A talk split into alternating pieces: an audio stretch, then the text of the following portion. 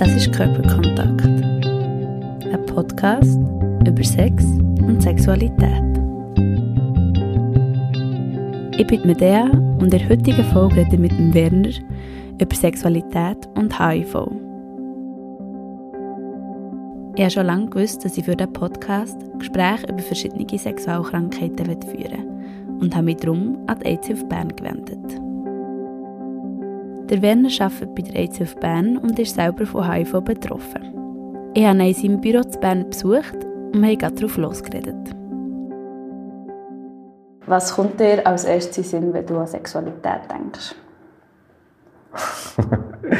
ähm, also Sexualität ist ja also so vor der Pubertät an ist es eigentlich etwas, was mich äh, nachher das ganze Leben lang begleitet hat und eigentlich ein, ein grosses Thema immer war für mich selber. Weil, äh, ja, das, was ich natürlich auch irgendwie für mich mal irgendwie haben herausfinden, meine Sexualität herausfinden, dass ich schwul bin und dass ich anders bin als alle anderen, ist das schon immer ein, auch ein grosses Thema gewesen, vielleicht da auch zu etwas entstehen äh, und wo andere ausgrenzt werden dazu. Das mhm. finde ich, ist, ja, das macht natürlich sehr viel aus, dass man natürlich vielleicht da einfach dann nachher auch ein bisschen mehr an Sexualität denkt, als andere Leute das vielleicht machen.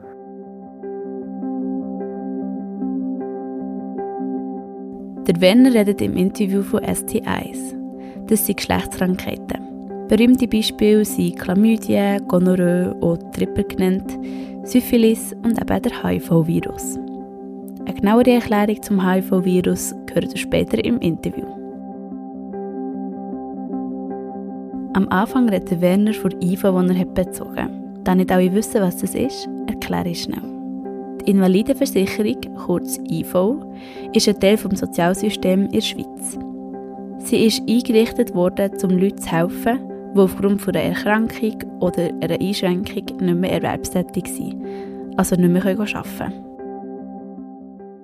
Kannst du mir deinen Beruf erklären? Jawohl, ich bin äh, letztamtierender Mr. Lehrer Switzerland. Das ist äh, also ein Hobby, das ist in der Fetischszene, in der queeren Community, wo man äh, eine Wahl durchführt und dann nachher halt einfach, wenn man auf Läden steht und dort mitmacht. Es ist nicht ein Schönheitswettbewerb in dem Sinne, es ist eher einfach, dass man dort äh, mitmacht und dann nachher auch etwas für die Community macht wieder und nachher geht man dann eigentlich auch, reist um, geht von einer Wahl zur anderen und unterstützt die anderen bei den Wahlen und macht nachher eben, so wie ich vorhin schon gesagt habe, etwas für die Community. Das ist dann eigentlich ein Teil von mir, wo ich, äh, und in dieser Zeit habe ich auch angefangen für die zu arbeiten. Ich habe vorher einen IV und habe dann nachher eine Abstufung bekommen von der IV und dann habe ich mir überlegt, ich muss wieder etwas machen. Ich habe schon vorher, auch während der IV, habe ich schon Sachen gemacht, ein bisschen soziale Sachen. Und dann nachher habe ich einfach einen Job bei, ja, bei der AIDS-Hilfe bekommen und dann nachher habe ich das Gefühl gehabt, das ist eine gute Sache und ich habe nachher auch mit der AIDS-Hilfe darüber geredet und habe nachher auch gesagt, ich möchte gerne das ein bisschen, ein bisschen alles ein bisschen vermischen. Ich bin jetzt zum Beispiel jetzt im Outreach-Work bin, wenn ich in Clubs gegangen oder so, wenn ich äh, Präventionsarbeiten mache, Kondom verteilen und über Safer Sex reden oder über die Medikation, die wir heute haben und über PrEP zu reden oder so, dann tue ich das eigentlich eben wirklich auch mit meinem Titel vermischen und dann bin ich immer im Leder unterwegs. Ja, so in dieser Richtung. Mhm. Ich habe dann nachher, ist dann nachher immer grösser geworden eigentlich. Ich bin jetzt mittlerweile schon in drei Projekten bei der AIDS-Hilfe in Bern. Äh, eins ist äh, Peer-to-Peer. -Peer. Ich tue eine neue infizierte HIV-Positive äh, mental betreuen. Mal zusammen einen Kaffee trinken oder so. Dann machen wir auch im Rahmen von der Sexualaufklärung machen wir auch eine Schulklasse und, äh, und reden über Prävention, über Safe Sex und dann bin ich meistens nachher auch in der Schulklasse und rede eigentlich über mein Leben als HIV-Positive selber. Mhm. Das stellen wir aber recht, ähm, also ich weiß auch nicht, Jugendliche sind manchmal haben sie wie ein Horrorbild davon und manchmal haben sie vielleicht schon ein bisschen Ahnung oder checken gar nicht, was das ist. Das ist sicher auch noch spannend. Genau. Ja, die meisten, die, ja, die haben wirklich, wirklich keine Ahnung und haben natürlich dort so ein bisschen Vorurteile. Und dann finde ich es sehr wichtig, dass man eben gerade ein Wissen vermittelt auch, weil äh, das geht mir auch so. Wenn ich von etwas äh, keine Ahnung habe, dann baue ich manchmal vielleicht auch indirekt oder unbewusst äh, Vorurteile auf und das sind einfach, äh, ja, und dann ja, tut man falsch reagieren gegenüber diesen Persönlichkeiten und tut sie zum Teil vielleicht auch indirekt verletzen oder unbewusst verletzen und das finde ich sehr schade. Darum finde ich es sehr, sehr wichtig, dass man einfach, ja, immer informiert.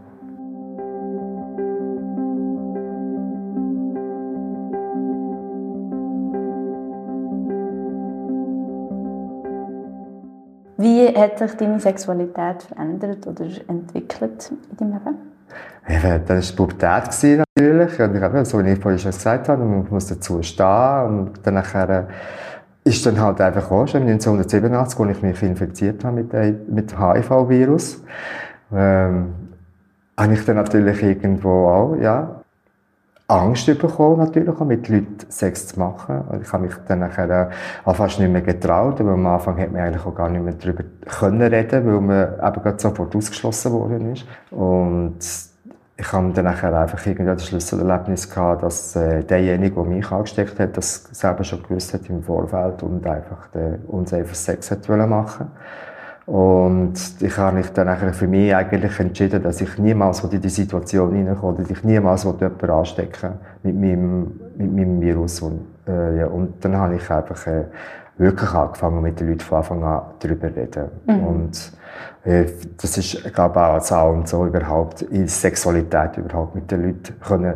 von Anfang an schon ganz offen darüber zu reden und nicht irgendwie etwas verstecken oder verheimlichen. Das bringt natürlich auch dazu, dass man natürlich nachher sehr, sehr offen ist über das Ganze. Oder? Mhm.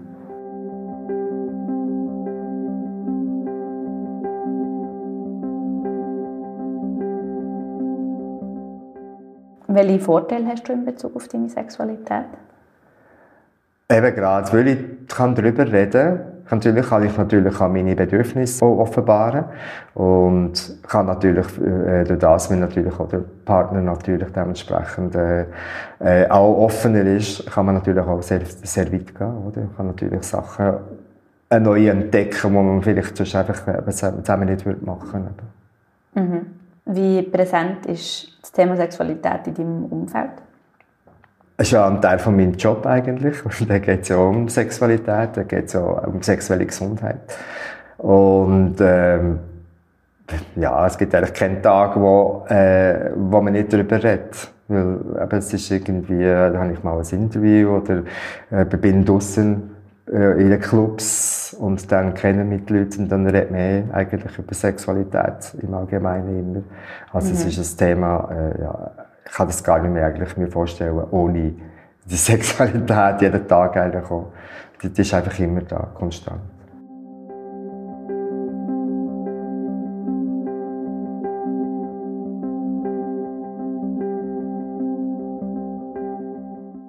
Begriffe HIV, AIDS, kannst du mir die noch erklären? Genau.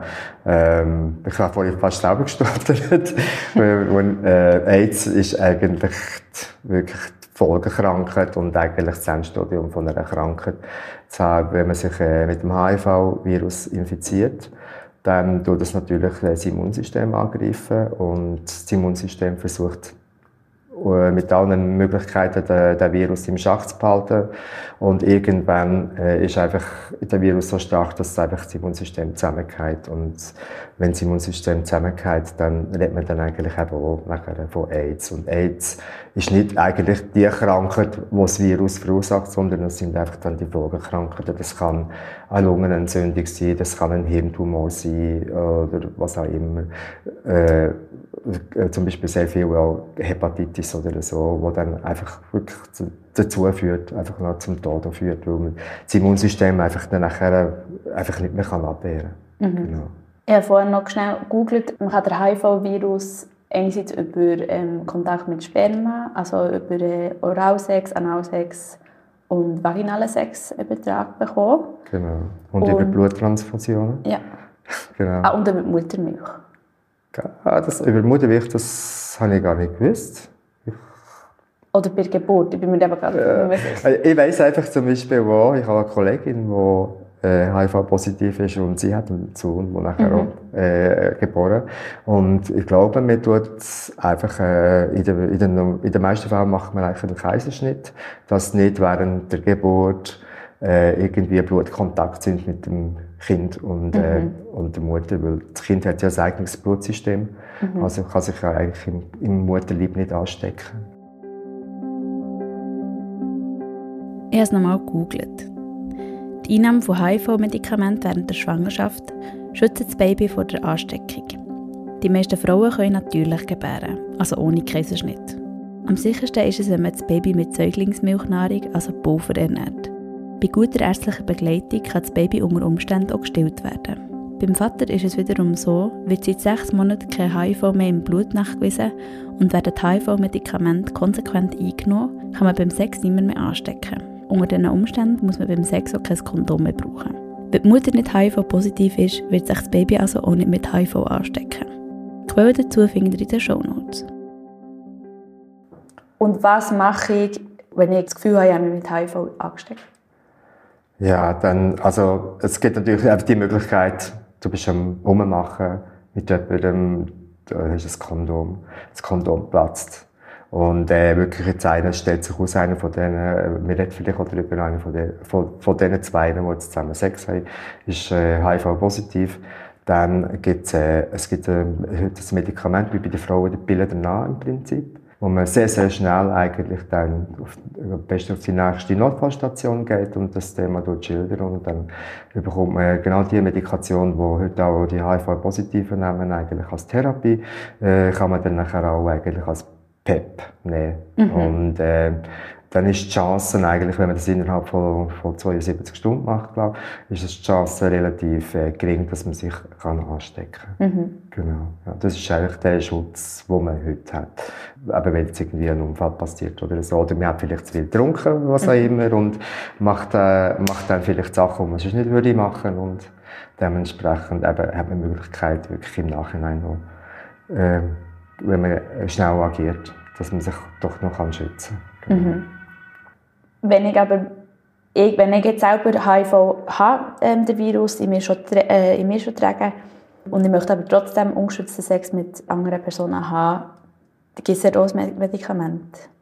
Also es ist so, wenn du, äh, äh, heute ist, früher hat man, wenn man HIV-positiv war, hat man sehr, sehr lange gewartet eigentlich mit der Therapie. Und wenn dann nachher einfach von einem CD4-Helferzellen, dann immer so einen Wert, wo, wo sagt, wie stark das Immunsystem noch ist. Und wenn das irgendwie unter, unter äh, 200 ist, ganz so in den 80er Jahren oder so, hat man angefangen mit der Therapie. Und dann nachher irgendwann haben wir dann gesagt, nein, äh, wenn es unter 500 ist, dann fängt man mit der Therapie. Also das ist eigentlich schon früher angefangen. Und heute tut man eigentlich von Anfang an, wenn man weiss, dass man HIV positiv ist, tut man eigentlich sofort anfangen zu therapieren. Mhm. Dass die Werte gar nie runtergehen. Wir reden heute auch von, äh, von undetectable und äh, unter der Nachweisgrenze, dass wenn wir therapiert sind, dann ist der Virus eigentlich gar nicht mehr aktiv. Mhm. Das kann, die Aktivität kann man messen im Blut und dann nachher sagen wir, ab einem gewissen Level ist das nicht mehr aktiv und dann kann man eigentlich auch niemand mehr anstecken. Mhm. Also wir können, wenn man HIV-positiv ist, könnte man eigentlich theoretisch und unter der Nachweisgrenze ist, kann man eigentlich theoretisch mit jemandem ungeschützten Geschlechtsverkehr haben und kann den nicht anstecken. Mhm. Genau das Gleiche gibt es auch. Ähm, das ist PrEP. Man kann heute auch einen, einen HIV-Negativen, kann heute im Prinzip genau die Medikamente nehmen, die wir auch nehmen und kann sich wirklich zu 99 Prozent auch nicht mehr anstecken durch mhm. das. Eigentlich eben auch Präventionsmöglichkeiten zusätzlich, die man heute hat. Mhm. Genau.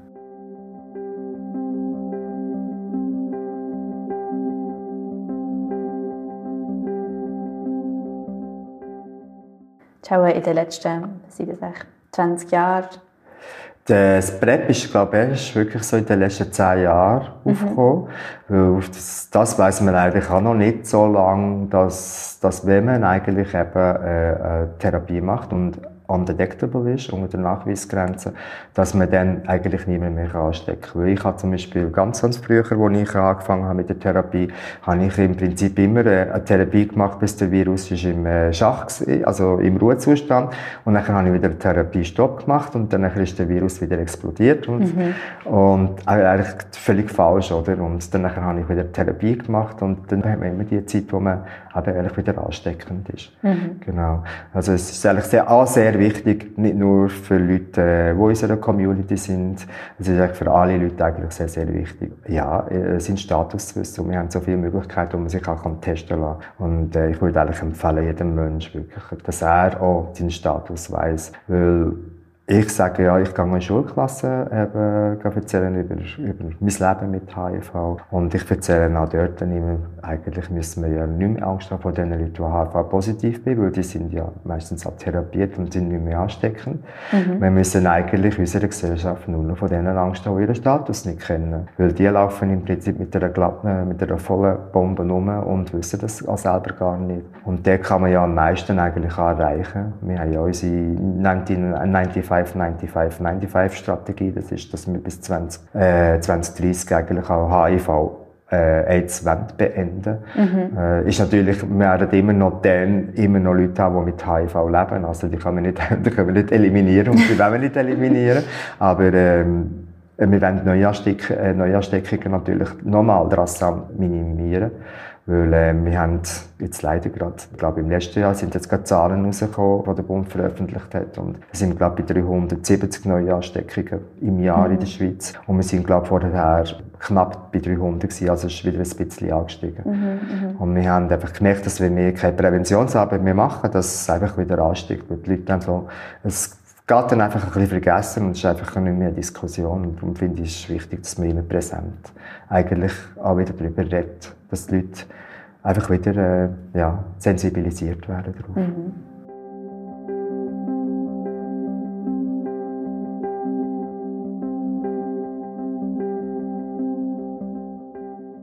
Fühlst du dich mit deiner Sexualität in den Medien repräsentiert? Äh, ja, es ist halt einfach ein Teil von meiner Sexualität, natürlich auch der Fetisch, oder? Wo der Fetisch ist ja auch irgendwie etwas, wo, ja, wo dich ja sexuell auch ein bisschen anmacht, ganz klar. Und ich denke schon, ja, dass eben, wenn ich über HIV rede, wenn ich halt über Homosexualität rede und wenn ich über meinen Fetisch rede, dass es, äh, ja, dann bin ich halt schon, äh, ja, repräsentiert. Und ich denke, ja, wenn ich natürlich auch in den sozialen Medien sehr viel und sehr oft auch äh, poste darüber und darüber rede. Ich bin, ich würde sagen, ich bin sehr aktiv. Mhm. Ja, also du schaffst schon daran, dass es mehr Repräsentation gibt? Oder? Genau, ja, weil ich denke, es ist eben sehr, sehr wichtig, dass man äh, so wie ich im Vorfeld schon gesagt habe, wenn man schon Sex macht, dass man im Vorfeld miteinander redet, finde ich sehr, sehr wichtig. Und eben auch, dass man dass man einfach auch steht und getraut, sich über das Thema ja, auszulassen. Weil, weil es gibt immer noch viele Leute, die sich einfach wirklich nicht getrauen. Das ist äh, genau das Gleiche mit dem Coming-out. Im Prinzip ist genau das Gleiche auch stehen und sagen, dass ich einfach positiv bin. Oder eben auch stehen und sagen, äh, Depressionen zum Beispiel, mentale Probleme, äh, Panikattacken oder was auch immer, andere Krankheiten. Ich habe zum Beispiel selber Krebs gehabt und dass ich offen kann über das reden. Und so ist es mit der Sexualität genau gleich. Auch, wenn ich, je, je offener dass ich eigentlich auch bin, desto mehr Leute kann ich eigentlich auch motivieren, nachher auch selber offen darüber zu reden. Mhm.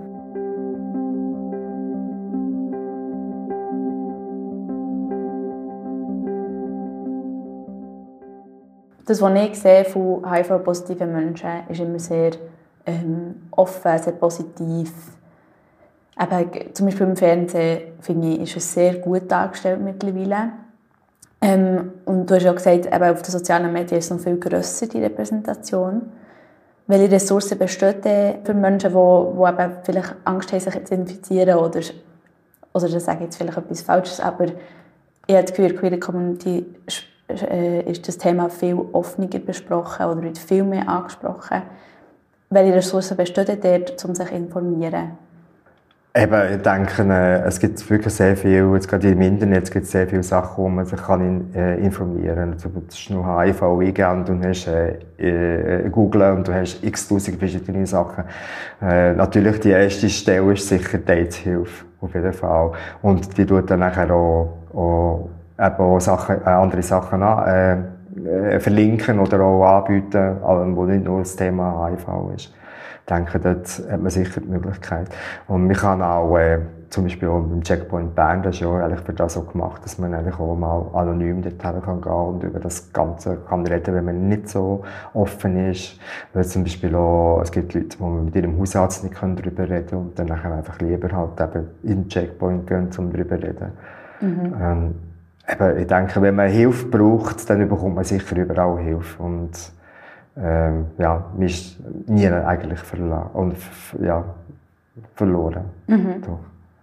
Und hast du jetzt, oder jetzt auf den sozialen Medien, folgst du wie konkret auch Menschen, wo, wo du kennst oder Menschen, wo genau weißt, dort kann ich zum Beispiel Informationen holen. Du selber hast natürlich mega viele Informationen.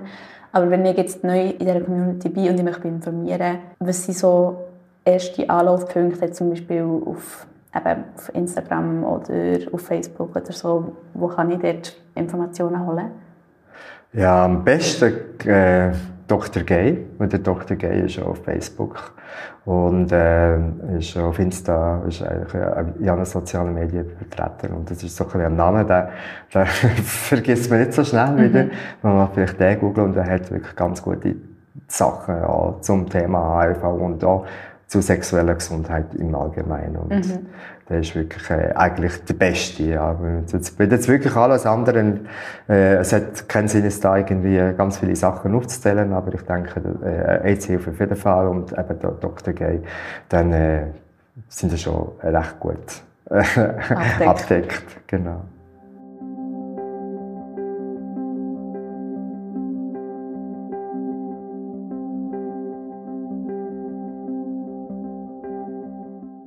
Nur was du vorhin gerade gesagt hast, wird das vielleicht noch ein bisschen antönen.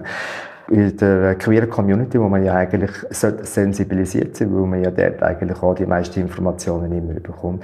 Aber auch dort gibt es immer noch Leute, die altbacken sind, die zum Beispiel irgendwie nur vom Wissensstand sind, so von den Ende 90er Jahren, die zum Beispiel noch nie etwas von Undetected gehört haben oder so. Und mhm. das ist manchmal äh, wirklich äh, frustrierend, wenn man wenn ich gerade so im Chat jetzt zum Beispiel irgendwie in einem Dating-Chat oder so äh, eben Sachen höre, wie dass man, wenn man HIV-positiv ist, dass man immer ausgeschlossen wird, dass da immer ein Stigma besteht. Und das ist sehr, sehr traurig. Äh, und trotz dieser grossen Arbeit, die AIDS und all die anderen Organisationen machen für die Präventionsarbeit, dass dort äh, immer noch Leute gibt, gerade in unserer eigenen Reihe, die andere ausschliessen. Mhm. Und ja, einfach immer noch nicht bereit sind, äh, einfach auch den Wandel von unserer, von unserer Zeit hier mitzumachen. Und dass halt einfach, äh, dass es nicht mehr alles so ist wie vor 20 Jahren und dass, dass sich das alles ein bisschen auch verändert hat. Mhm. Halt einfach auch mit der ganzen sexuellen Gesundheit im Allgemeinen. Mhm. Und ja, ein bisschen ein Appell an alle, denkt, äh, denkt einfach an ihren Nächsten und versuchen, den zu respektieren und, und nicht immer gerade schon das Vorurteil äh, ja, oder äh, irgendjemand abstempeln. Mhm. Ja, du hast im Vorgespräch schon gesagt, einerseits ist wie sehr viel Hate im, im, im Netz da, genau, aber auch ja. genauso einfach Positives. Ja, es hat auch sehr viel Positives. Wenn ich, eben, ich bin manchmal erstaunt, wie, wie offen das die Leute eben noch sind, aber es gibt einfach wirklich auch Sänger, die wo Leute wirklich richtig fett gemacht werden. Das geht einfach wirklich so bis zu der Sexualität. Ich weiß zum Beispiel einen, ein Papi, ist ein Papi, das sind die mit der Hundemaske, das ist vielleicht da und ist schon ein Fetisch im Bereich.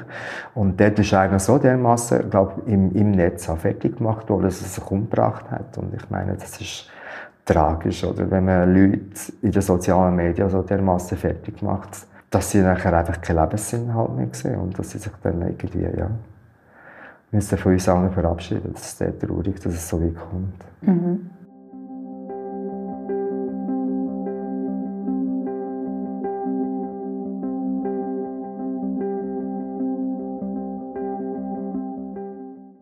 was hast jetzt, oder du hast selber Erfahrung mit, mit Depressionen oder hast schon äh, Depressionen gelitten. Was war für dich eine grosse Ressource, gewesen, um, um dir selber zu helfen? Äh, also ich habe mir nicht nur selber geholfen, in erster Linie habe ich die Hilfe müssen haben von anderen, ganz klar, also professionelle Hilfe. Ich habe auch Ärzte gehabt, die wirklich, die mich gut verstanden haben und mir recht geholfen haben und ich glaube, dort ist es eben auch wichtig, ich getraue mich darüber zu reden. Ich bin irgendwann mal, habe ich das Gefühl gehabt, ich bin der einzige äh, schwule Mann, der Depressionen hat. Und dann habe ich angefangen, darüber zu reden. Ich habe mich einfach dann auch getraut, darüber zu reden und habe gemerkt, wie viele Leute in unserer Community wirklich auch Depressionen haben oder sonst einfach auch mentale Probleme haben. Und, äh, dort ist es halt einfach auch, ja, man, man muss halt einfach die Hilfe auch annehmen, die man bekommt. Und man muss den Leuten halt einfach auch sagen, dass man vielleicht einfach auch Hilfe hat und sich eben auch getrauen, oder? Erstens mal, dass man die Hilfe sucht und sie dann eben auch annimmt. Mhm. Es ist nicht immer einfach, weil ähm, eben, ich am Anfang habe ich ja nicht gewusst, wie soll ich, ja, wie soll ich damit umgehen, oder? Und ich denke, äh, gerade bei Depressionen ist es sehr wichtig, dass man professionelle Hilfe hat am Anfang. Vielleicht mit Medikation, vielleicht irgendwie auch versucht, ein bisschen, ja, sich selber nachher auch ein bisschen, äh, ein bisschen über das zu setzen und dass man einfach der Beste nachher mit dem umgehen kann. Genau. Also auch wieder ähm, das Tabu ansprechen, oder? Also eben durch genau. das Gespräch einfach können, einerseits nach Hilfe fragen, Hilfe bekommen und einander gegenseitig unterstützen, vielleicht in der Community zum Beispiel oder im Umfeld, im näheren Umfeld, ja. Genau. Also gerade zum Beispiel äh, die Outreach Work, äh, wir von der AIDS-Hilfe, wir sind da recht sensibilisiert auf solche Themen. Und wenn jetzt eben, oh, wenn wir nicht so rausgehen an Partys und so, wir sehen, oh, dass jemand nicht gerade happy ist oder so, oder in einer Ecke sitzt oder so, dann versucht man schon ein bisschen herauszufinden, hey, was ist mit dir dann nicht so gut und so. Und ihnen dort schon die Möglichkeit geben und sagt, hey, also, was immer du hast, du darfst mit uns offen darüber reden, oder? Und das ist, äh, das ist eben auch wichtig, dass man diese Leute auch sieht und dass man denen auch Hilfe anbieten kann, oder? Was sie nachher schlussendlich daraus machen, das ist immer jedem eigenen Menschen selber überlassen. Mhm. Genau.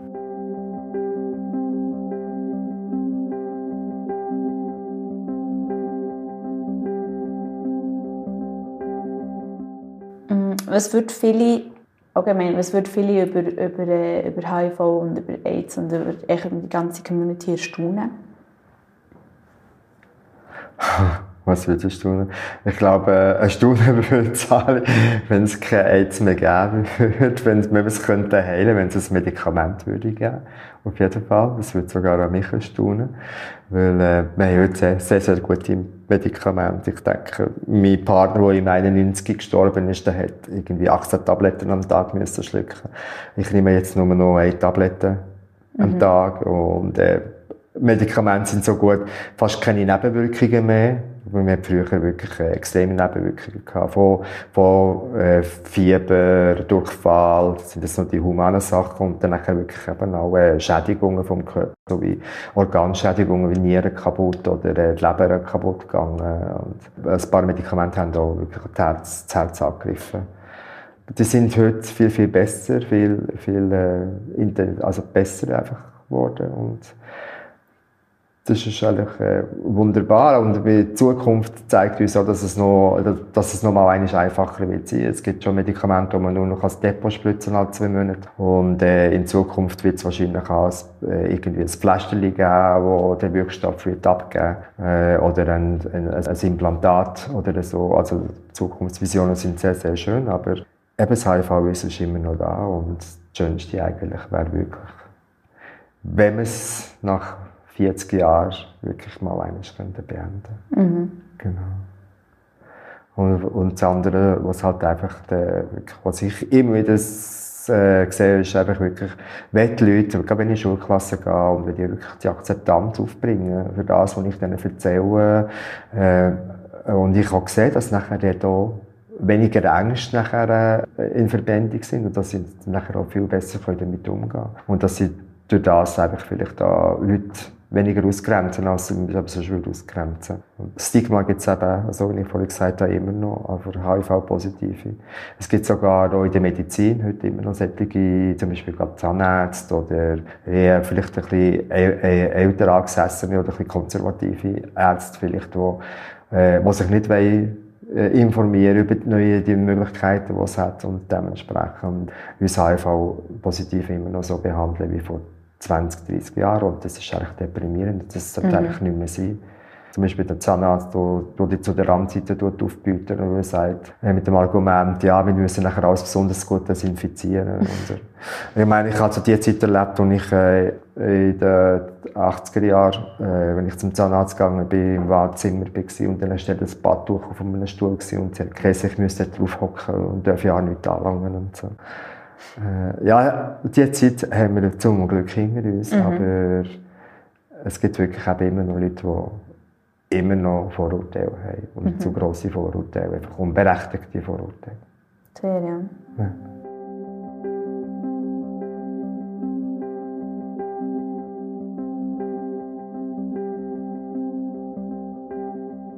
Du hast schon viele Sachen gesagt, die man ändern sollte oder wo mehr darüber geredet werden Gibt es noch etwas anderes, was du findest, sollte mehr angesprochen werden? Puh. also, ja, eben sexuelle Gesundheit im Allgemeinen, weil wir haben ja zum Beispiel auch die ganzen STIs, die wieder raufgehen. Natürlich ist sicher auch PrEP ein bisschen schuld, äh, weil man dann halt einfach wirklich kann unsafe Sex machen und man sich eigentlich nicht mehr kann anstecken. Aber eben, das sind auch noch STIs, die also jetzt wieder im grossen Wachsen sind und so. Und ich denke, dort ist es so wichtig, dass man, dass man dort einfach auch wieder ein bisschen mehr aufpasst. Mhm. Und äh, ja, Manchmal kann man es halt nicht verhindern. Man kann es ja auch nicht einem ansehen, ob er jetzt äh, STIs in sich trägt und man sich dort kann anstecken kann. Aber ich denke, man kann schon auch ein bisschen, vielleicht wieder ein bisschen vernünftiger mit der Sexualität umgehen, vielleicht wieder ein bisschen vernünftiger an Sexualität ausleben. Mhm. In Zürich hat es einen Checkpoint, wo man sich gratis kann testen bis 25. Genau, ja. Ja, genau. das ist, äh, in, das ist glaube ich, ja, in Zürich ist das so und ich denke, das wird auch in Zukunft Vision sein, dass es so in der ganzen Schweiz so ist. Ja, hoffentlich. Genau. Ja. Ja. Weil sonst kostet es, oder jetzt, als ich einen habe gemacht habe, ist es glaube ich 160 gewesen. Je nachdem, wenn man ja, also wenn man den Verdacht hat und das Anzeichen hat für eine bestimmte Geschlechtskrankheit, dann kann man den Test gratis machen. Aber wenn man halt keine Anzeichen spürt oder wahrnimmt, dann, ja, dann kostet es halt mega viel. Genau. Das wäre genau wichtig, dass man ja. ohne Anzeichen geht, oder? Genau. Und ich denke eben, wenn man so auch, wenn man sehr aktiv ist im Sexleben, im Sexleben dass man halt einfach auch, äh, auch, auch zwei, drei Monate mal einen Test macht auf alle STIs. Weil das ist zum Beispiel der Vorteil, dass die Leute, die PrEP nehmen, dass in Verbindung mit dem PrEP müssen in ärztlicher Untersuchung sein, also alle drei Monate, dass mhm. man dort einfach auch HIV, STIs äh, und alles wieder checkt, immer, mhm. zum schauen, dass wenn man schon ungeschützten Geschlechtsverkehr macht, dass man wenigstens eben das einigermaßen im Rahmen behalten kann. Mhm.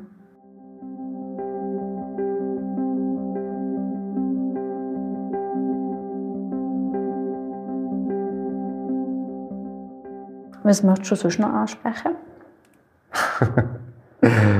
Tja, was würde ich noch ansprechen? Ich denke, ja, Sexualität, weißt du, also im Großen und Ganzen wirklich da auch, im Großen Sexualität. Und auch dort finde ich wichtig, äh, das habe ich einfach auch gelernt, was ich vorhin schon erzählt habe, dass man offen miteinander von Anfang an kann reden und dass man nichts verheimlicht.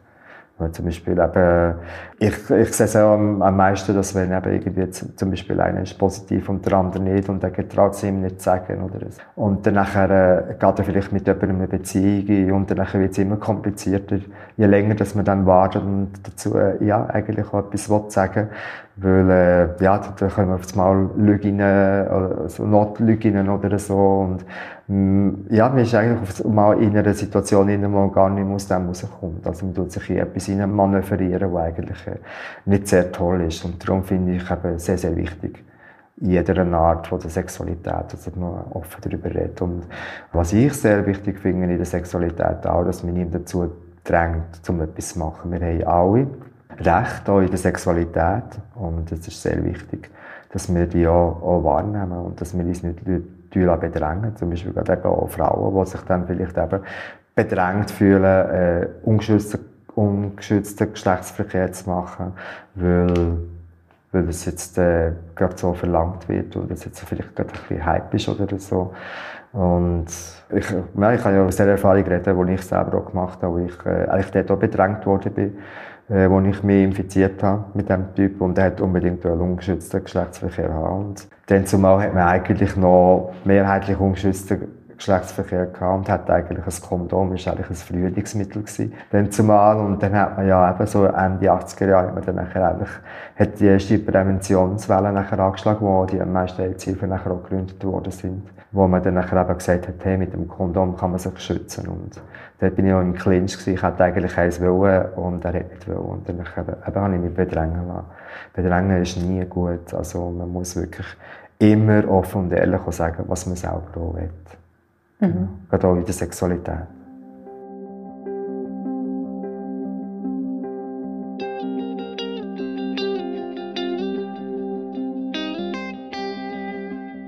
Der Werner hat vom Dr. Gay erzählt. Ich habe euch den Link zum Instagram-Kanal und zur Webseite in die Show Notes gepackt. Für weitere Fragen dürft ihr euch natürlich an die AIDS Bern wenden. Auf ihrer Webseite findet ihr viele Infos auch betreffend Tests, Checkpoints und vielem mehr. Schaut doch mal rein, vor allem wenn ihr noch offene Fragen bezüglich HIV habt. Ich danke nochmal an Werner für das Interview und der AIDS-Hilfe Bern für die Unterstützung. Das war es mit der heutigen Folge Körperkontakt. Merci fürs Zuhören und bis zum nächsten Mal.